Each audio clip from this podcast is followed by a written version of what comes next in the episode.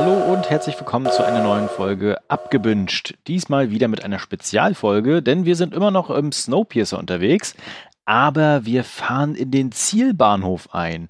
Und mit wir meine ich äh, natürlich an meiner Seite wieder Stu. Hallo Stu. Hallo, wir haben es geschafft, Thomas. Wir haben es geschafft. Ja. Sehr geil.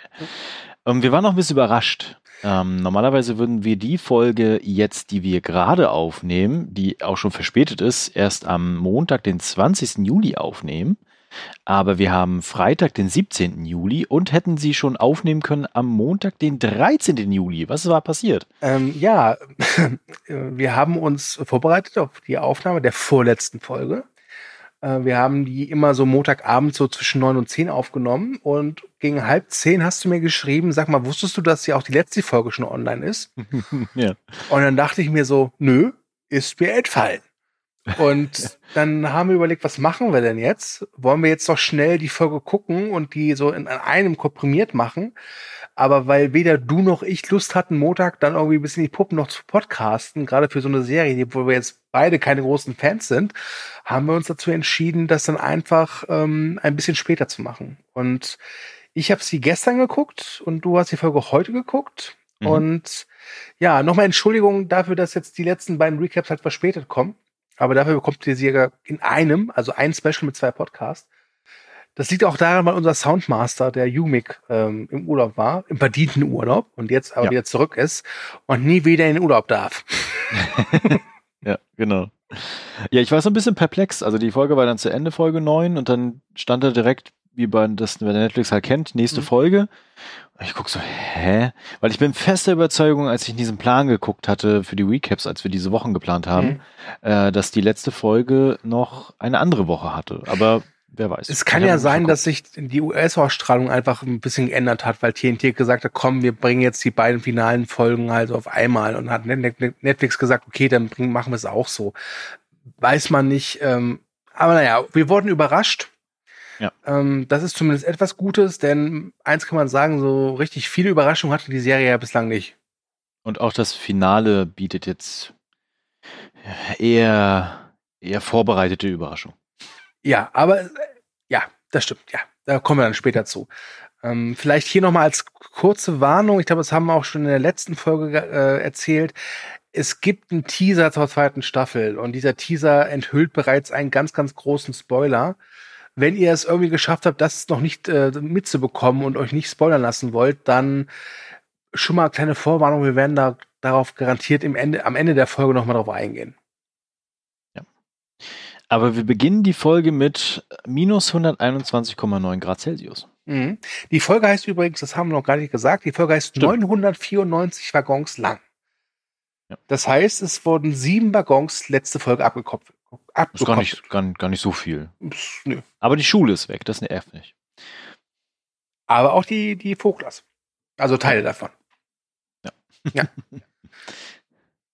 Genau, also wir stehen kurz vor Chicago. Das ist quasi äh, Jahr Null, wenn man das so beschreiben mhm. möchte. Also der, die, die, die Nullzeit, äh, weil sie sind damals in Chicago losgefahren vor sieben Jahren. Wir erinnern uns, in Folge 1 haben wir da auch so einen kleinen Comicstrip äh, spendiert bekommen, der am Ende wiederkommt. Das fand ich ganz geil, mhm. kann ich schon mal sagen. Und äh, gleichzeitig bekommen wir eine Rede von Melanie, die den Zug übergibt und klar macht, dass es eine neue Führung gibt und dass Leighton quasi das Kommando übernommen hat. Genau. Und ja. dass sich alles rund um Entscheidungen dreht. Genau. Das Einzige, was mir beim Prolog aufgefallen ist, ich glaube, es war das erste Mal, dass wir Melanie im Casual-Look gesehen haben. Ja, ja ich glaube, die rennt jetzt immer so rum. Ja, durchaus. Ja. Ansonsten war es so ein typischer Snowpiercer-Prolog. Ne? Mhm. Ähm, und Leighton im Cockpit zu sehen, hatte irgendwas. Es, ja. es, es war ja so das Ziel seit der ersten Folge. Und ja, netter Prolog, aber mehr auch nicht. Aber gut, die Prologe waren noch nie die Stärke der Serie. Ja, genau. Genau, also wir erfahren quasi ähm, einfach so, wie die Situation derzeit ist. Mhm. Ich muss gestehen, ich hatte echt, obwohl die Folge noch gar nicht so lange her ist jetzt vom Montag, musste ich echt nochmal drüber nachdenken, wie sie ausgegangen ist, die letzte Folge. und irgendwann hat es einen Klick gemacht und ich dachte mir, ah, okay, ja stimmt, das ist passiert. Mhm. Achso, übrigens 147 Seelen sind in den Tod geschickt worden. Ah, okay. Ja. Es gibt ja noch eine Szene im Cockpit, wo Melanie in so einem, ja, Schaltpult sitzt und auf so einen kleinen Schalter guckt. Und dann dachte ich mir die ganze Zeit so, oh, hat das irgendwas zu bedeuten? Irgendwie ist dieser Schalter was Besonderes da? Aber ich glaube, vielleicht wird die Serie damit nochmal symbolisieren, sie, sie verabschiedet sich so ein bisschen von der Machtposition, weil äh, sie ja auch dann zu ihren äh, zwei Jungs, Bennett und äh, Yavi, dann sagt, okay Leute, äh, bevor ich mich jetzt hier einschließe im Cockpit und halt eben meinen Dienst hier verrichte, muss ich noch was erledigen. Mhm. Und dann geht sie erstmal davon. Und dann kommen wieder eine Szene mit Miles und Layton, in der Layton Miles sagt, dass ähm, Josie tot ist. Ja, das ist, äh, das war so eine Szene von wegen, ach, wir müssen das noch abhaken, mhm. oder? Er sagt hier aber nicht, wie Josie gestorben ist. Mhm. Denn Miles ist ja durchaus Fan von Melanie. Ich glaube, wenn Miles wüsste, wie Josie gestorben ist, würde sich das ändern. Ja, genau. Also in der Szene geht es ja vor allen Dingen um die Verluste, die da sind. Mhm. Und ich glaube, Miles soll das so ein bisschen transportieren, dass es halt ein schmerzhafter Verlust für alle auch ist. Ja. Und Mama Grande wird wieder erwähnt. Das finde ich immer lustig. Ja, Beckett sich Mama Grande. Also ganz ehrlich, Mama Grande ist die Mama, Mama Miracoli vom Snowpiercer. Das ist toll. Also. ich wollte es nur noch mal erwähnt haben. Ich finde das immer sehr witzig, wenn das kommt. Ja, und ich glaube aber ganz ehrlich, ich finde es gut, dass Leighton Miles sich das davon gesagt hat, wie Josie gestorben ist, weil ich glaube, dass Leighton weiß, wie wichtig Miles als angehender Ingenieur für den Zug ist. Und ich glaube, das wär, wäre nicht so gut, wenn man ihn jetzt mit dieser Wahrheit konfrontieren würde. Gerade wenn er mit Melanie wahrscheinlich noch in Zukunft länger zusammenarbeiten soll, ne? Ich bin ja gespannt, was sie aus Miles in dieser zweiten Staffel machen wollen werden. Das ist ja, aber egal. Ja. Ähm, danach springen wir in die erste Klasse, mhm. die nicht mehr die erste Klasse ist in dem Sinne. Und äh, Layton präsentiert quasi sich selbst als auch seine neuen Ideen und äh, verkündet, dass halt die Bremser und die Tailies die Kontrolle haben, mhm. auch die militärische Kontrolle natürlich. Und äh, gleichzeitig versuchen die Abteilungsleiterinnen und Abteilungsleiter die jeweiligen Waggons aber scheinbar sind das nicht so viele, egal. Äh, und es soll einen Rat und eine Wahl geben. Dieser Präsident, äh, Präsentantinnenrat quasi soll die Demokratie im Snowpiercer etablieren. Irgendwann. Ja, ja hm, finden einige nicht so geil. Ja. Vor allen Dingen eine Person. Eine Person, nämlich äh, Ruth, äh, der Eiswürfel mit den blonden Haaren, wie ich sie mhm. gerne nenne. Und sie redet auch mit Roach, dem Polizeichef, und äh, macht recht deutlich, dass sie gegen Layton ist. Ähm, und Ruth ist halt wirklich so anti-Taily und so, ja, fast schon so ein bisschen snobistisch. Also, wenn das ein, eine, ein Film oder eine Serie aus den 80er Jahren wären, wäre sie ein super Yuppie. Muss man ja, mal sagen. Stimmt. Hm, was ich mir noch notiert hatte, Leighton sagt ja dann, dieser Zug gehört euch. Also er versucht halt diese Idee jetzt mhm. reinzubringen, ne, dass äh, alle jetzt plötzlich gleich sind. Lustigerweise sollen ja auch alle das gleiche bekommen. Vielleicht sollten die nochmal bei den Definitionen von so Ideologien nachgucken. Ich kenne da nämlich einen anderen Begriff für. Mhm. Aber egal. Ja, ja, irgendwas mit, mit Kommuni Kom Kommunikationismus oder so ähnlich, oder? so ungefähr. Ja, dann kommen wir zur schönsten Szene wie ich finde, der ganzen ja. Folge. Denn äh, ich habe ja letzte Mal ziemlich gemeckert, was sie mit Pike gemacht haben. Und ich muss, ich bleib dabei, irgendwie haben sie die Figur richtig schlecht eingeführt für das, was sie jetzt tut. Denn wir sehen Pike beim, ich nenne es mal beim Friseur, er lässt sich verwöhnen, Fußbad und Pediküre und Haarschnitt. Und ich dachte mir so, okay, der ist halt gerade irgendwo in im Friseursalon von Snowpiercer. Aber mhm. nein, es ist nicht der Friseursalon von Snowpiercer. Es ist die Kabine, die sehr exquisite und luxuriöse Kabine von LJ, die dann auch dazukommt und es nicht so geil findet, was da mit ihrem Zuhause passiert. Übrigens, ja. ähm, ist dir aufgefallen, dass Terrence auch kurz dabei zu sehen ist? Nee, das bin ich. Ah, doch, stimmt. Ja, ja, doch. Mhm. Äh, ja, ja, den habe ich gesehen, ja. Der hatte ja auch noch einen äh, kleinen Dialog dann. Ja. Und ähm, LJs Bett wird so ein bisschen als Puff missbraucht. Mhm. Und da sagt Pike den schönen Satz zu dir, dir fehlt sicherlich noch ein Schwanz in deiner Kollektion. und Es war eine schöne Szene, weil ähm, ich LJ ja irgendwie, also Psychotante, ist ja immer mit allem durchgekommen. Und ich glaube, dass ihr das wirklich wehtut. Ja. Also, das ist ja wirklich, äh, sie hat ja dann auch geholfen und so am Ende. Mhm. Und, und jetzt kriegt sie aber trotzdem dann das serviert, was, was sie halt dann auch gesehen hat, ne? Ja. Und äh, das ist eine schöne Szene, diese ganze Party-Anarchie-Stimmung da überhaupt, die da herrscht. Ja. Äh, ja, so ist das halt, ne? Ja. Und dann heult sie noch ein bisschen und Pike wirft sie halt einfach raus. Und ja. Das war schön. Also ich glaube zwar trotzdem, dass man äh, als Strafe für äh, Foltern und Mord oder Mordaufträge ein bisschen mehr ver verlangt, also mehr bekommen sollte, als einfach aus dem eigenen Apartment rauszufliegen. Aber es ist ein guter Anfang. Ja. Ähm, genau, wir springen dann auch wieder in die Lok zurück. Das passiert noch häufiger in dieser Folge. Mhm. Und wir erinnern uns, in der letzten Folge ist ein, ich nenne es jetzt mal Kurzwellenradio, das ist es eigentlich nicht, aber egal, ähm, aktiviert worden, um hinten im Zug die Verbindung mit Melanie aufzunehmen. Mhm. Und irgendjemand hat das Ding nicht abgeschaltet und es spielt Musik. Ja. Und ähm, Bennett findet wohl irgendetwas heraus, aber verschweigt es. Und mhm. wie alle Figuren in dieser Serie, wenn sie irgendetwas herausfinden, verschweigen, tut er es so, so in Anführungszeichen unauffällig, dass jeder mit nur einem halben Auge erkennt, du verschweigst doch irgendwas. Das wäre, als wenn er den Bildschirmschoner angemacht hätte. Ich weiß nicht, was das hier ist. Das ist ein Fehler im System. Ja. Und äh, ganz ehrlich, ich meine, ich habe den Teaser gesehen. Ich wusste ja jetzt schon, was kommt. Ja. Ne? Ich auch. Und ich habe mir die Graphic Novel zumindest in kurz angeguckt. Ne? Also da wusste ich auch schon, dass da Dinge sind. Ne? Mhm. Ne?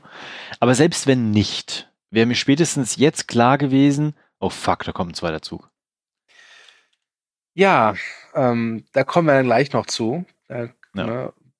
Ich würde sagen, jetzt wird es mal Zeit für Ruth im Partyzug. Mhm. Äh, und dann ist das, die Rede kurz mit Melanie, meine ich, oder? Nee, nee, nee, nee. Jetzt kommt erstmal, äh, also quasi bevor wir dahin kommen, ne? Ja? Hat ja Melanie erstmal ihre Sequenz im Nachtwagen. Ach so, dann habe ich das hier. Oh, sorry, ich habe hier vertan, ja. Genau, ähm, Melanie geht in den Nachtwagen und redet mit irgendeiner, so ich nenne es mal Schamanin und macht eine Seelenreise. Ja wo Melanie halt erzählt, dass sie halt für den Snowpiercer ihre Tochter geopfert hat, die halt nicht rechtzeitig da war, als der Zug abgefahren ist. Diese Schamanin ist übrigens immer noch Miss Audrey. Das habe ich, glaube ich, schon zehnmal gesagt mittlerweile. Ja, sorry, aber nee, das, da, da siehst du halt, dass die, die meisten Figuren mir halt eben vollkommen egal sind. Ne? ich kann es auch nachvollziehen.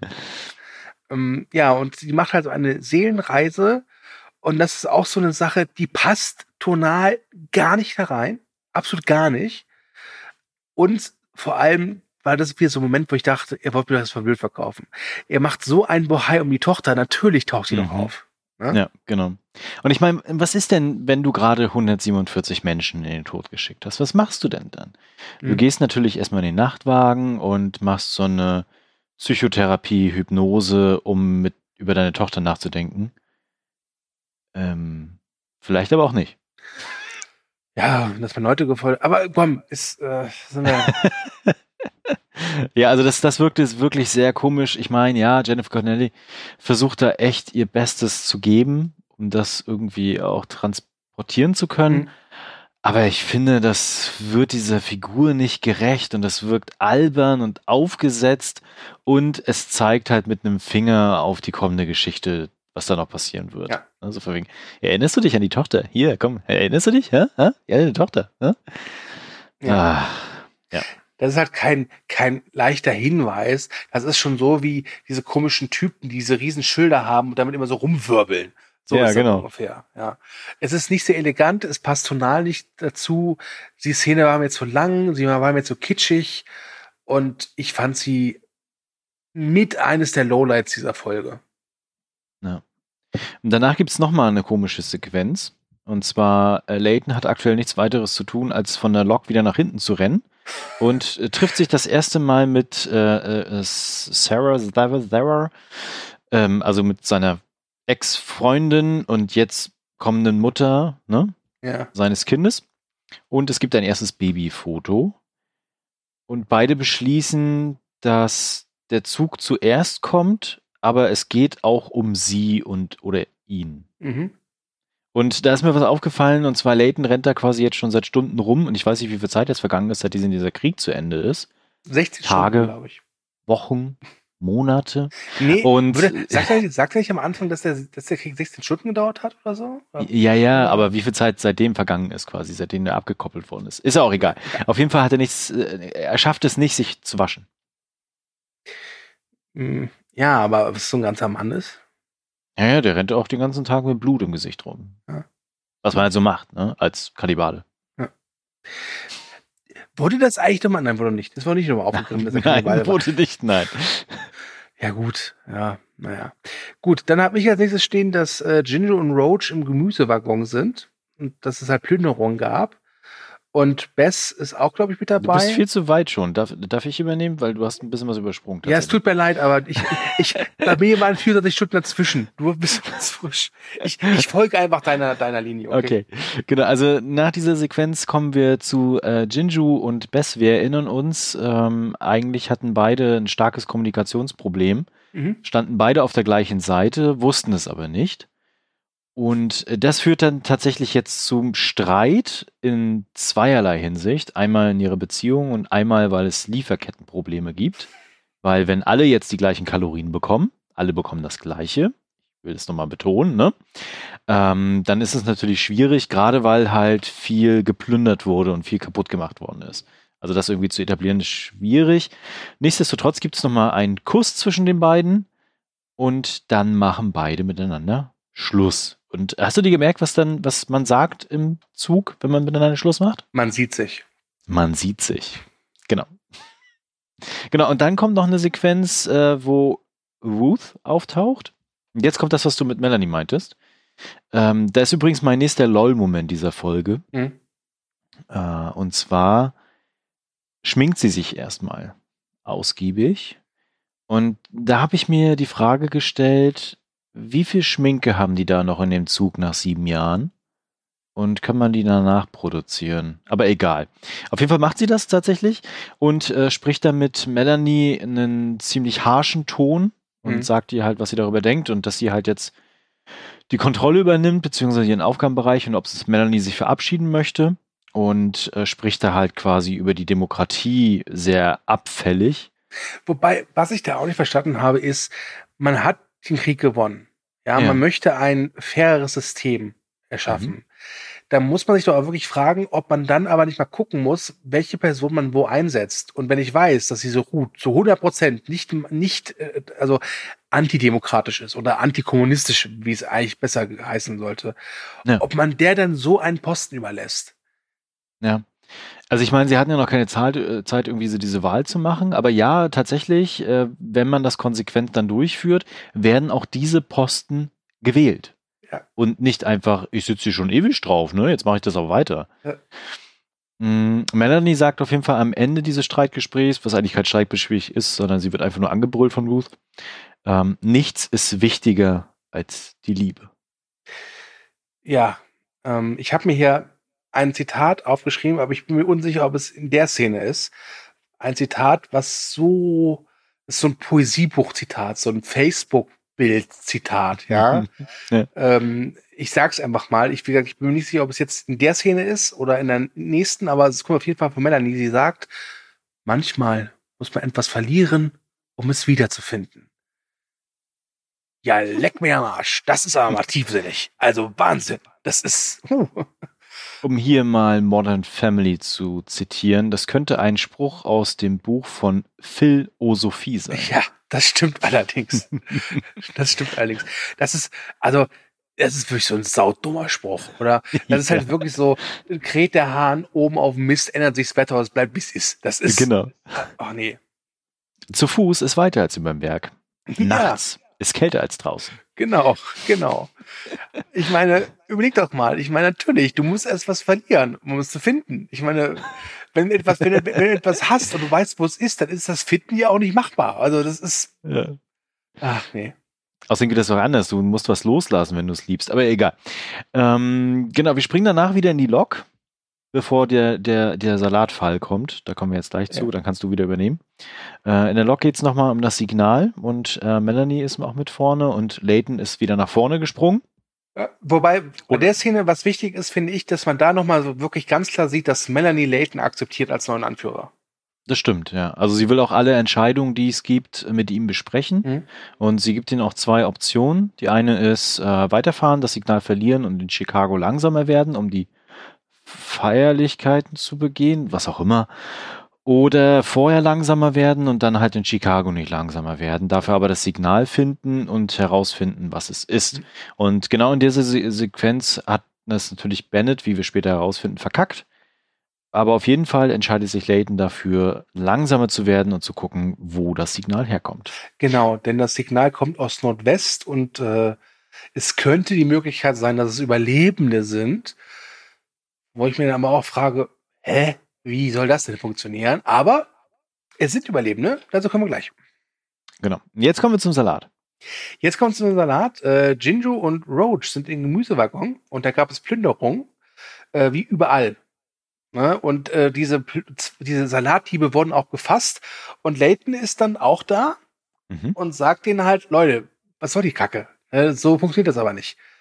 Ähm, und das gibt natürlich auch wieder Stress so ein bisschen. Und Layton wird, glaube ich, zum ersten Mal damit konfrontiert, dass in seinem Kopf dieses neue System natürlich super ist, aber er hat halt den Faktor Mensch vergessen. Ja, genau. Ne? Das ist leider so. Und jeder soll die gleiche Kalorienanzahl bekommen. Ja. Das ist aber auch nur schwer machbar. Genau, gleichzeitig erfahren wir, übrigens das, was ich gerade gesagt habe mit der Lok, das passiert danach. Ich habe das irgendwie so ein bisschen, das ist ein ich fließender also Übergang. recht. Ja, du hast, das ist ein fließender Übergang. Und weil Layton ja da erst nach vorne geholt wird. Aber egal. Äh, genau, also Layton wird nach vorne geholt und er sagt ja dann, kümmert euch irgendwie drum. Macht irgendwas. Das sind immer perfekte Anweisungen von Führungsebene. Klärt das. Aber ist warte mir mal, egal. machst du es als Movieback-Chef doch auch. Ja, immer, natürlich. Funktioniert ja auch. Und Genau. Roach ist übrigens da auch schon recht sauer, weil er halt Ja. eben sieht, okay, das funktioniert halt nicht. Wo ich ihn auch, ich kann ihn verstehen. Zum anderen muss ich sagen, Layton ist, glaube ich, zu blau, blauäugig da noch. Und Mhm. Roach ist einfach, der will einfach, dass es auch perfekt läuft. Ja. Ne? Ich glaube, da, da haben die beide ein bisschen eine falsche Und- Ansicht davon. Und er konnte lange keine Pause machen. Das stimmt. Er wollte ja eigentlich zum Salatbuffet, aber das hat das ja geschlossen. Das stimmt, das haben sie geklaut. Genau, und gleichzeitig erfahren wir da auch, wohin dieser Salat gehen sollte. mhm. Und zwar äh, nach vorne in die erste Klasse zu Pike. Genau, denn der hat sich einen kleinen, innerhalb von kürzester Zeit so eine Art äh, Schwarzmarkt-Dealer-Imperium aufgebaut im Apartment von LJ. Mhm. Und das findet äh, Roach auch scheiße. Ja. Ne? Und dann kommen wir zu einer Szene. Ich hoffe, ich habe jetzt recht. Äh, da kommt zusammen, was zusammen gehört. Mhm. Die Ne- kommt jetzt tatsächlich. Ja. Nämlich LJ lernt Oz kennen. Oder ich habe aufgeschrieben, LJ boxt Oz. Genau. Äh, s- so fangen ja immer die romantischen Geschichten an. Ich glaube, genauso hast du auch deine Frau kennengelernt. Immer, ah, auf jeden Fall, ja. Die hat dir erstmal einen ordentlichen Schwinger verpasst und danach wusstest du, es ist Liebe. ja, also ähm, es ist, glaube ich, so, wo ist das, im Nachtzug oder auf diesem Bazar? Ich weiß es gar nicht mehr. Auf dem Bazar soll es sein. Auf dem ja. Bazar. In so einer Kirche oder so. Genau. Und äh, LJ ist halt, tut es halt immer total cool, aber sie ist halt jetzt total verunsichert und ist auch zum ersten Mal, sag ich mal, auf sich allein gestellt. Und die Leute wissen auch, was sie getan haben, deswegen ist sie da auch eher unerwünscht. Und als ihr dann Oz zu nahe rückt, ähm, haut sie ihm eine runter, aber er meint es eigentlich nur gut. Und so lernen sie sich halt kennen, weil sie ja beide, also ich nenne es mal Ausgestoßene sind. Mhm. Und dann gibt es eine sehr schöne Szene, weil er ihr dann ein Ei gibt und sie nicht weiß, wie sie schält. Ja. Wie kriegt man denn auch so eine Schale ab von so einem Ei? Das ist doch mega hart. Das ist also wirklich. Ja, also ähm, ich bin ehrlich, ich habe auch erst mit 34 gelernt, wie man Eier abhält. Aber man hätte mir auch sagen können, dass man die erst kochen muss. Äh, Was ich an dieser Szene ein bisschen, also diese Szene wird insgesamt komisch, aber Mhm. es wird so versucht, LJ äh, da so Sympathien reinzubringen, dass man Mhm. so äh, Mitleid mit ihr hat. Ne, von wegen, oh, die Kleine, ausgestoßen, Jetzt muss sie auch noch mit dem blöden Oss rumhängen. Alle hassen sie. Dann weiß sie nicht mal, wie man ein Ei schält. Ja, kein Wunder, dass sie Schwänze abschneidet. Ja. Ob wir die auch geschält? Egal. ja, ich, ich hatte es so verstanden, dass sie da versuchen, etwas zu etablieren, dass wir in der zweiten Staffel halt auch nochmal so ein, ich nenne es mal ein Krisenherd haben oder so, so zwei Brandstifter. Weil die ja. beiden gemeinsam können auch für ordentlich Trubel sorgen. Und ähm, wir kommen ja gleich darauf, wie das Ganze endet und wo, was wir dann in Staffel 2 erwarten können. Da frage ich mich, braucht man dann noch so eine Paarung? Nee. Ne? Ja. Ich glaube es nämlich auch nicht. Ähm, ich hatte vor allem das Gefühl, dass sie auch irgendwie, irgendwie so gedacht haben, okay, die Geschichte von LJ ist eigentlich auserzählt. Mit Oz wissen wir auch nichts mehr anzufangen. Lass uns ja, einfach also, mal zusammenstecken und gucken, was passiert. Vielleicht kommt Miles noch dazu. Genau, super. Jetzt kommt Schlag auf Schlag. Ja, jetzt sind wir nämlich in der ersten Klasse. Mhm. Und Roach und Layton konfrontieren Pike. Und äh, ja, weiß auch nicht. Irgendwie dachte ich, dass mit Pike noch irgendwas Großes passiert. Irgendeine, ich nenne es mal Explosion, ja, irgendetwas von Relevanz. Irgendwas, was so einem Faustschlag auf den Tisch gleichkommt. Aber nee, Roach und Layton stehen halt da und sagen, nö, nö, nö, nö, was du da machst, ist aber ziemlich doof. Und Pike sagt so, ach Menno. Und dann gehen sie halt mit ihm. Ja. ja, vor allen Dingen, da ist ja schon klar, dass ein anderer Zug da ist, ne? Und ähm, also er wird quasi ja zu den Waffen gerufen. Ja. Wir brauchen dich für den Kriegsrat. Okay, ich höre auf zu schmuggeln und bin dann kein Arschloch mehr. auf zu den Waffen. Das, genau, so wirkte das halt, ne? Ja, das stimmt, das wirkte wirklich so. Und ähm, dann sind wir wieder im Cockpit und das Signal wird stärker. Und dann das passiert tatsächlich vorher schon. Also das, was du beschrieben hast, passiert danach, aber das passiert jetzt vorher schon. Also vorher ist ja schon klar, dass dieser andere Zug da kommt und dass das Signal der Zug ist. Ja. Okay. Fall mir ruhig weiter hin. also das Signal wird, wird stärker und dann kommt der große Reveal, es gibt ja noch einen anderen Zug. Mhm. Und, und der hat auch einen Namen. Genau, Big Alice, ein Versorgungszug, ein Snowpiercer-Prototyp. Und da mhm. dachte ich mir so, Leute, das ist wirklich lausigstes und faulstes Drehbuch schreiben. Einfach so, eine, so ein wichtiges Detail erst dann zu enthüllen, wenn es halt gebraucht wird. Das hätte genau, man ja vorher schon mal erwähnen können. Am Anfang, so ja, wir hatten auch noch so ein paar, paar Prototypen oder so. Keine Ahnung, keine Ahnung, was mit dir jetzt gut ist. Aber dieses so, auch übrigens, da ist noch so ein anderer Zug. Ne? Ja, ja, es ist furchtbar faul. Furchtbar. Ja.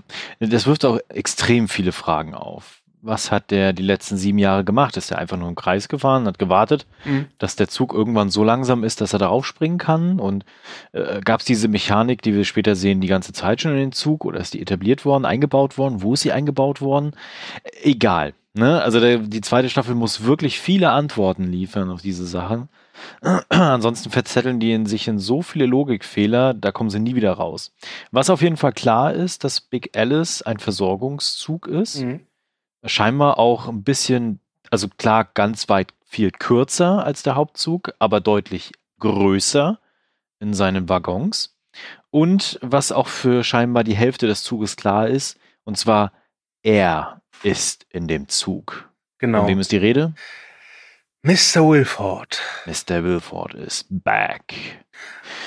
Ja, Rot und wir haben dann, Melanie ja. sind, sind glaube ich, die ersten, die es aussprechen, meine ich. Ja, genau. Ne? Also äh, Urs ist ja quasi hin und weg ja. und äh, ne, will ja gleich nach hinten rennen und sagen, oh, da ist er, wir springen dir entgegen. Hat mich so ein bisschen erinnert, teilweise wie fast schon so, so Teenagerin auf einem Boyband-Konzert, mhm. so weißt du, so, die Wilford Boys. Genau, sie sind ja nicht da. Genau, ähm, es kommt auf jeden Fall zu einer Aufholjagd. Also es ist klar, dass der Zug ähm, hinten an den anderen Zug, also an den Zug andocken möchte. Und er ist auf einem Abstellgleis, Versorgungsgleis, keine ja. Ahnung von Gleis. Ja. Und äh, hat die volle Kontrolle darüber, kann also auch die Weichen stellen und schafft es tatsächlich, trotz dass Melanie wirklich Gas gibt und ein Rennen veranstaltet, auf Kosten der Maschine auch. Ne? Mhm ähm, kommt sie nicht schnell genug weg und ja, ja. es wird gerammt. Ja, und während halt im Cockpit da irgendwie hantiert wird, ähm, was macht Ruth? ja, sie möchte eine Willkommensfeier planen. Mhm. Da habe ich mir nur als Notiz aufgeschrieben, Ruth will Willkommensfeier planen und dann in Klammern, die alte ist nicht mehr ganz dicht. Und äh, sie bekommt eine, eine Figur an die Seite gestellt. Ja. Jemanden, den wir dann in dieser Folge noch öfter sehen werden, vor allen Dingen in den Szenen hinten. Aber das finde ich ganz gut, weißt du, weil ich hatte, ich finde, also ich fand, das Problem bei Snowpiercer war immer, es gab zu wenig Figuren. Ich finde es Ja. jetzt gut, dass sie am Ende noch mal ein paar Figuren reinbringen. Das finde ich sehr gut. Äh, äh, genau. ich, ich weiß nicht mehr, wie er heißt. Ich musste tatsächlich im Nachgang nochmal. Äh, Tristan oder Tristan. Äh, gen- genau, Tr Tristan googeln, wie er heißt, und ich musste auch nochmal gucken, ob er vorher schon mal zu sehen war, zumindest. Und ja, das war er, aber für mich wirkte das vo- so eher von wegen, okay, wer bist du? Wo kommst du her? Was machst du? Okay, willkommen im Snowpiercer. Ach so, übrigens, was ist mit Snowpeter? Ich will nicht wissen, was die da gemacht haben, als Pike die Wohnung in, in Beschlag hatte. Will ich gar nicht wissen. Die arme Katze. Ja. Huh. Eine Schweigeminute für Snowpeter. Gerade heute, wo meine Mutter ihren Kater eingeschleppert hat. Ach, das auch. Ah ja, stimmt. Ah, Ach. das die Wunden auf, ja. Ähm, auf jeden Fall gucken alle aus dem Zug natürlich zu, was da passiert und sind ganz aufgeregt. Ne? Uh, ein anderer Zug. Sind da noch Menschen? Wer kommt denn da? Ne? Und äh, die Tailies sagen dann nur, oh, wir wären fast gerammt worden. Naja, auf jeden Fall werden sie das tatsächlich. Mhm.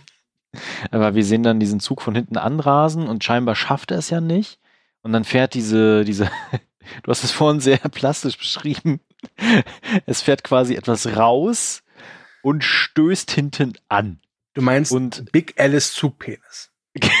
genau. Und, Und in dockt de, und dem Moment den- hat sich LJ gedacht, so, den hätte ich, der fehlt mir doch in meiner Sammlung. genau. Es wird auf jeden Fall angedockt und ähm, ja. Dann gibt's ganz viel Bewegung im Zug erstmal. Mm, Ja, also Layton versammelt die Soldaten und sucht, äh, das äh, Ruth will halt diese Feier planen. Mhm. Ähm, Vorne im Cockpit äh, versucht, äh, ich will ihn mal Fabienne nennen. Warum eigentlich? Keine Ahnung. Ähm, der, also der andere, Ja? Ra- Avi, äh, so ein, so ein Hacking-Angriff Mhm. ne, ähm, abzuwehren. Und ja, ich weiß gar nicht, ob es jetzt schon ist, aber äh, Layton und seine Jungs äh, machen sich halt im Hotel so ein bisschen bereit und was, Mhm. weil sie halt schon glauben, okay, das ist jetzt kein, kein friedliches Wiedersehen. Übrigens, da muss ich nochmal ein LOL loswerden, Ja. Äh, weil wir haben ja ganz kurz vorher gesehen, dass er Pike abgeholt hat in der ersten Klasse Mhm. vorne in der Kabine von LJ. Und wir wussten da schon, dass der Zug sehr nah dran ist und gleich hinter den anderen Zug da sein wird. Ne? Und er hat es trotzdem geschafft, 994 Waggons nach hinten zu kommen innerhalb von gefühlt drei Minuten. Ich sag's dir immer wieder, die haben das Segways. Das wäre eine geile Vorstellung, wenn die so, so enge Wege nochmal abseits der ganz normalen Wege haben, wo die nur so Segways langlaufen. Und ich hätte gerne eine Spin-off-Serie darüber. Ja. Mit so einer Segway-Polizei. Ah, wir haben wieder einen Unfall im Waggon 883. Ah, verdammt. Ich bin mit meinem E-Bike auf dem Weg. Ja. Also das ist wirklich ein großes Problem bei dieser Serie. Das kriegen die nicht auf die Kette. Nee, das stimmt allerdings. Äh, das, äh, es fällt sogar mir auf. Und ich bin halt, wie gesagt, nicht so ein Logik-Fetischist wie du. ja?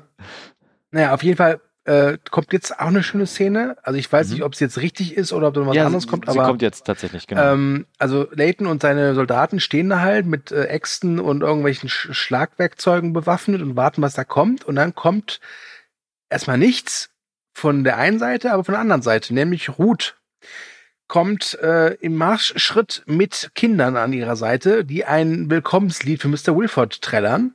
Ja. Ähm, und Ruth ist sich sehr siegessicher.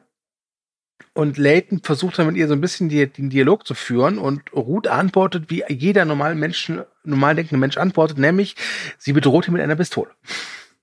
Ja, genau. Also da wird auch so ein bisschen klar, sie ist wahnsinnig. Ja. Und lebt in ihrer eigenen Welt, in ihrer eigenen Vorstellung, hat überhaupt keinen Blick dafür. Wobei die Lösung von Layton dann auch ein bisschen irre ist, finde ich. Weil sie soll ja dann die Diplomatie übernehmen und an der Seite von ihm quasi Mr. Wilford begrüßen. Ja, super. Ruth und Diplomatie, das ist, äh, Mhm. das ist toll. Ganz toll. Das funkt, funktioniert super. Dann kommen wir wieder in den Cockpit und äh, Mel will rausgehen, um den Zug, den Zugpenis, nenne ich es mal, äh, irgendwie halt per Hand äh, zu trennen, genau. sodass sie halt und entkommen auch, können. Und auch sie ist über 950 Waggons nach hinten gekommen. Ja. Und jetzt kommt so ein kleiner Reveal, nämlich Bennett wusste die ganze Zeit, dass es Mr. Wolford ist. Ach was. Mhm. Das war mich sehr überrascht. Und ja. er ist pro Big Alice, denn mhm. Big Alice liefert halt einfach noch mal mehr Ressourcen. Genau. Ne? Und äh, das, äh, ja, Melanie ist jetzt nicht so, nicht so toll. Und ich glaube, ursprünglich wollten sie beide rausgehen, aber dann sagt Melanie, nee, weißt du was, die kann ich nicht vertrauen, ich gehe alleine raus. Super Idee. Ja. ja. Und dann wird halt Melanie nach draußen geschickt in diesem Schutzanzug. Und in der Zeit wird halt das äh, Tor aufgeschweißt vom Tail von Big Alice. Und ähm, durch irgendein Bremsmanöver stürzt dann Melanie draußen auch ab, meine ich. Genau, also der Zug wird komplett lahmgelegt, nachdem der Hacking-Angriff erfolgreich war, ne, mhm. der Hack und ein äh, Notstopp quasi wird veranlasst und in dem Moment fällt Melanie dann vom Zug. Übrigens finde ich das tatsächlich, das waren schöne Szenen. Also natürlich jetzt kein Grafik-CGI-Wunder, was da mhm. stattgefunden hat, aber ich fand das durchaus ansehnlich und spannend ja. und actionreich. Ja. Wobei ich mich aber trotzdem gefragt habe, was sind denn das für fucking Anzüge, die minus 121 Grad beim fahrenden Zug aushalten, ohne Probleme? Äh, denn dann hätten die doch auch einfach anders leben können wenn die sowas haben. Aber e egal. Und ähm, Bennett kann ich tatsächlich da nachvollziehen, weil er halt sagt, äh, wir brauchen, das hat er ja auch in der letzten Folge, glaube ich, oder vorletzten Folge mhm. erwähnt, ähm, dass irgendwann mal ein Sechskantschraube, die uns fehlen wird, zum Tod aller führen genau. wird. Ja. Und er möchte halt überleben und braucht halt diese Versorgung und sagt halt, okay, egal was da jetzt kommt, aber wir sind darauf angewiesen und ich kann ihn da wirklich nur unterstützen, weil dann haben sie endlich wieder Rinder und ein Genlabor. Ich weiß zwar nicht wofür, aber sie haben dann ein fucking Genlabor. Kann es sein, dass sie alles das, was sehr nützlich ist, einfach in diesen Versorgungszug gelassen haben? Ja, ich glaube auch. Nach dem Motto, sie haben ein Genlabor, aber wir haben dafür die Kampfnacht. oh je, ich glaube, dann wäre ich lieber im Versorgungszug geblieben. Ja. Ja, auf jeden Fall ähm, wird halt die Tür aufgeschweißt. Layton stimmt seine Männer an mit den Worten, denkt dran, Wilford ist auch nur ein Mann. Und mhm. du siehst dann Ruth so, nein, er ist mehr. ja. Ähm, und ja, dann öffnet sich die, die Tür ähm, und eine junge Frau erscheint. Und haltet euch fest, es ist Alexandra Cavill die Tochter von Melanie. Und Nein. die möchte, doch, und die möchte mit ihrer Mutter sprechen. Achso, zuvor sagt sie noch übrigens, sie habt jetzt 13 Minuten Zeit, äh, um mhm. zu kapitulieren, ansonsten ne, Ende Gelände. Und dann möchte sie ihre Mutter sehen. Und dann sehen wir, wo die Mutter gerade ist. Sie liegt nämlich draußen vorm Snowpiercer im Schnee. Anscheinend scheint dieser Anzug nicht nur äh, Temperaturen von minus drei Milliarden Grad auszuhalten, sondern auch Stürze aus zehn Metern Höhe fahrenden Zug, fahrenden 10 Meter Zug, Höhe. Ne? Ja. Aber ähm, es ist ja Schnee, da war ja Schnee. Alles genau, gut. und Melanie begibt sich dann zum, zum, zum Zuganfang, also zur Front. Das ist noch nicht so lange hin dahin, also es ist, glaube ich, zwei oder drei. Ja, zum Zugende tatsächlich, so habe ich es. Äh, ist es das Zugende? Das, das, sollte das Zugende sein. Ah, okay, ja, okay, dann ist es stimmt, nee, klar, klar, Zugende, klar, das macht mehr Sinn. Da hast recht, natürlich, klar. Ähm, ja, und damit endet die erste Staffel. Mhm. Und ähm, wollen wir erstmal ein Fazit fällen, bevor wir dann zu diesem Teaser kommen? Genau, also ich würde noch ein, zwei Sachen sagen ja. und dann ein Fazit machen. Genau, also mir hat dieses Comic-Ende, dieser Übergang nochmal gut gefallen, weil das so ein Schluss ist zu dem Anfang, den wir hatten von der, von der Staffel. Ne? Mhm. Ähm, das fand ich gut gelöst und ja, als Cliffhanger hat das auch gut funktioniert. Mhm. Also wir kommen ja nachher auch noch zu den Teaser, den wir da bespendiert bekommen haben. Das mit dieser Tochter ist halt wirklich blödes Geschreibe. Ne? Als diese Tür da aufgang und sie da rauskam, dachte mir, oh, das ist sie. Mhm. Mhm. Äh, also das war auch klar. Dann diese 13-Minuten-Geschichte, ne, ist so ein Angsthasenspiel. Ja. Weil auch Wilford stirbt in 13 Minuten. Ja, aber wie gesagt, das, ich habe es mir so erklärt, dass halt dieser Big Alice einfach besser ausgerüstet ist und dann bleibe ich halt bei meiner Frage, warum zum Teufel nimmt man dann den schlechteren Zug? Ja, genau. Also das macht ja keinen Sinn. Ne? Also das ist nicht richtig aufgeklärt. Und äh, wenn der andere Zug länger durchhalten kann oder überhaupt durchhalten kann, ja, dann, dann was will denn Wilford überhaupt mit dem anderen Zug? Da soll er sich ein paar Leute schnappen, die damit reinholen und weiterfahren oder so. Egal. Und, ich glaube, äh, es ist Rache. äh, Rache. Vendetta. Vendetta. Und dann hatte ich mir noch überlegt, wie geil wäre das denn gewesen, wenn er äh, eher so Undercover-Boss-mäßig äh, Mr. Wilford zurückgekommen wäre, so im Tail. Reißt er so eine Kapuze so runter, seine dreckige und sagt so, hey, ich habe jetzt ganz lange mit euch gearbeitet, aber ich bin's, Mr. Wilford, euer Boss. Ich Ja. verstehe euch jetzt viel, viel besser. Melanie, pass auf. Ich bin nicht der Praktikant Karl-Heinz. Ich bin Mr. Wilford und äh, ich habe gehört, dass du deine Tochter vermisst. Hier bitte, hier hast du sie. So. Oh, großartig. Oh, das wäre geil gewesen. Ah, ja, also ihr merkt schon, ähm, es war zwar ein gutes Finale, finde ich, aber wir machen uns mehr über die Serie lustig als alles andere. Ähm, also, erstmal ein Fazit jetzt nur zu der Folge. Ich fand, Ja. die war gut. Ähm, ich würde rückblickend sagen, dass Folge 9 die stärkste war der Staffel. Ja, sehe ich auch so, ja. Da ist am meisten passiert, da, da, die hatte auch am meisten irgendwie Tempo. Mhm. Ähm, die Folge jetzt hier war okay. Du hast halt wirklich gemerkt, dass hier alles vorbereitet, dass im Prinzip alles abgeschlossen ist und sie jetzt alles dafür tun, um Vorbereitungen zu, zu, zu, äh, zu machen für die zweite Staffel, die ja Genau. schon, schon vorm Start der ersten Staffel schon grünes Licht bekommen hat. Und ja, siehst du das auch so? Ja, ne? Ja, genau, also ich sehe das komplett genauso, ja. Gut. Und dann würde ich jetzt noch ein Fazit zu der Staffel fällen. Mhm. Fing echt schlimm an.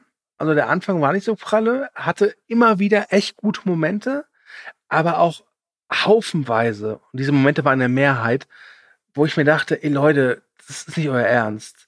Also, wie gesagt, dass sie wirklich aus dieser Vorlage teilweise eine Art ähm, Law and Order im, im Snowpiercer gemacht haben, dass sie so viele Figuren da reingequetscht haben und nicht wussten, was sie damit anfangen sollen. Ähm, das war auch echt schlimm teilweise. Ich fand in der ab der sechsten Folge ging es dann aufwärts mit der eindeutigen Qualitätsklimax in der neunten Folge. Ja. Nichtsdestotrotz, und ich glaube, da sind wir uns auch einig, wir werden, wenn die zweite Staffel dann bei Netflix erscheint, irgendwann nächstes Jahr, werden wir sie garantiert mal gucken, die ersten zwei, drei Folgen. Ja. Mhm. Aber wir werden sie nicht recappen. Ja, das, das werdet ihr nicht hören von uns, genau. Und ich gebe dir da vollkommen recht, ich sehe das genauso. Also es gibt richtig viele Probleme, die diese Serie hat und wahrscheinlich auch immer haben wird. Mhm. Ich glaube nicht, dass sie das da rauskriegen aus dieser DNA-Struktur, wie sie es bisher aufgebaut haben. Und das ist schade, weil die hat so unglaublich viel Potenzial. Und mit den eingesetzten Ressourcen, die die jetzt reingesteckt haben, sei es in den Kulissen oder sonstiges, was ja jetzt nicht immens viel ist, aber durchaus auch schon aufwendig, hätten sie trotzdem viel, viel mehr machen können, wenn sie es einfach mal ein bisschen fokussierter, ein bisschen kürzer, ein bisschen kleiner gemacht hätten. Mhm. Weniger Figuren, dafür konzentrierter, äh, stärker ausgearbeitete Konflikte und Figurenkonstellationen und Hintergründe und sowas. Ähm, als das so durchzu rushen war es ja nicht mal, sondern eher so, so, so zu differenzieren, so auseinanderzutreiben, das Ganze. Mhm. Ich kann es ich kann's noch nicht mal richtig beschreiben, das ist furchtbar. Was der, was der Serie meiner Ansicht nach gefehlt hat, ist so eine gewisse Art von Direktheit. Ja, Es wurde immer so, so um das Ziel herumgeschwänzelt, bis sie dann mal zum Ziel gekommen sind. Und Genau. dabei haben sie immer noch andere Sachen versucht zu etablieren und zu, zu integrieren. Und das war einfach zu viel. Ähm, genau. Ich muss ja sagen, ich glaube, in den ersten vier, fünf Recaps haben wir gerade auf den Film rangenommen als Vergleich. Das haben wir dann irgendwann auch irgendwie gelassen. Mhm. Ähm, aber was den Film halt so stark macht, ist halt seine Direktheit. Im Film gibt es eigentlich nur zurück oder nach vorne. Das ist es, links Ja. oder rechts. Und Genau. das hast du hier halt nicht mehr. Die müssen halt irgendwie narrativ dann noch ein paar, äh, paar, paar Sachen noch auffüllen, weil es ansonsten keine, keine Serie wäre. Ähm, ich glaube, diese Serie wäre besser, wenn sie in der ersten Staffel gesagt hätten, gut, wir machen sechs Folgen. Wir machen sechs Folgen, a 30 Minuten, da hätte man, glaube ich, ein schönes Ding draus machen können. Ja. Dann wären auch solche Logiksachen mir nicht aufgefallen, wie es sein kann, dass er irgendwie über 900 Züge äh, zurücklegt in drei Minuten. Mhm. Ja? Ja, genau. Also das ist auch vor allem diese, diese räumliche und zeitliche Dimension, die diese Serie hat. Das, das führt einfach zwangsläufig, selbst wenn man nicht so drauf achtet wie ich, so extrem meine mhm. ich jetzt, ne? Tatsächlich, also ich achte ja wirklich stark so auf sowas. Ähm, würde es dir trotzdem in deinem Gehirn unterbewusst auffallen und du würdest dich unterbewusst wundern und hättest ein komisches Gefühl beim Gucken. Ja. Einfach weil, weil was fehlt, weil dieser, dieser Zusammenhang fehlt. Und das nimmt natürlich auch wiederum dann ganz, ganz viel Spannung raus. Viel Intensität. Und um mal Wows und LOLs zusammenzufassen, irgendwie hat sich dieses System bei mir etabliert jetzt mhm. in dieser Serie. Es waren deutlich mehr LOLs und nur ganz wenige Wows. Ja. Und das Schlimme war halt dabei, dass die Sachen, die die Serie gerne als Wows gesehen hätte, meistens halt auch die größten LOLs waren. Wie zum mhm. Beispiel die Kampfnacht. Das war halt ein schlechter Witz. Wie zum Beispiel diese ganze Geschichte mit LJ. Das, ja. das, das, ach. allerdings, diese Szene mit dem Glasauge. Ich weiß ja, die werden wir nie vergessen. War es Folge 6 oder so? Das, ähm, das war jetzt kein Highlight, aber das werde ich jetzt erstmal längere Zeit mit mitnehmen. Wenn ich 140 bin und im Altersheim von mir dahin vegetiere, mhm. werde ich bestimmt die Krankenschwester oder den Krankenpfleger dann anpflaumen und so, wo ist mein Glasauge? Ja. Die hat das Glasauge abgelutscht. Ja. Also, was ist denn mit Ihnen, Herr Repening? Was haben Sie denn? Das war mir Glasauge. Ja, ja. Und daraus würden Sie auch eine Serie machen. So. Gut, ähm, ich will mal sagen, dann nochmal so eine Spoilerwarnung. Ja. Denn äh, in den USA wurde während des Abspanns der finalen Folge der ersten Staffel ein Teaser gezeigt. Mhm. Und da hat man gesehen, wen Sean Bean spielen wird. Denn wir wissen schon seit sehr langer Zeit, Sean Bean wird in Staffel 2 mit zum Cast gehören. Und Thomas, ich möchte nicht angeben, aber ich glaube, wir beide haben es schon prophezeit. Vor ja ich habe schon in der ersten Folge. Movie Break Hörer wissen es zuerst. Genau, dass Sean Bean definitiv Wilford spielen wird. Und jetzt haltet euch fest, er wird Wilford spielen. Ja. Und puh, es, es ging so ein bisschen so ein Rauen durchs Netz, weil viele gesagt haben, boah, das ist doch voll scheiße, die, die, äh, das ist doch so ein geiler Spoiler, jetzt, jetzt verraten die das jetzt schon. Und ganz ehrlich, come on. Also bitte. Ja, das war doch klar. Also, hm, naja. Ich fand den Teaser, der war gut. Er zeigt so ein bisschen ein paar coole Sachen und mhm. ich, ich glaube, Sean Bean wird da wirklich nochmal Würze reinbringen. Das kann ich mir durchaus vorstellen, mhm. wenn sie ihn denn lassen. Und das ist das Problem. Ja, also ich wage die Prognose, dass äh, Ruth sich irgendwann damit konfrontiert sieht, dass ihr Messias Mr. Wilford nicht der Messias ist, sondern mhm. vielleicht doch genau so, wie ihn Melanie beschrieben hat, nämlich als Betrüger und als ja. Egoman. Wobei ich sagen muss, gut, Egoman und so, das passt ja auch ganz gut zur Ruth. Ähm, dann wird das mit Oz und Elden noch irgendwie eine Rolle spielen. Und ich bin halt gespannt, was heißt, ich bin nicht wirklich gespannt, aber das ist halt die große Frage, wie geht es weiter mit Leighton und äh, halt auch Melanie ähm, und ihrer Tochter. Ich kann, also ich bin mir sicher, dass, dass, dass Melanie und ihre Tochter aufeinandertreffen werden und dass sie äh, Melanie natürlich erstmal oh, ich liebe dich, es tut mir so leid. Und ihre Tochter ihr die kalte Schulter zeigt, verstehst du, weil mhm. kalt und so. Ja. ähm, und dass das dann auch nach und nach wieder, glaube ich, herzlicher wird.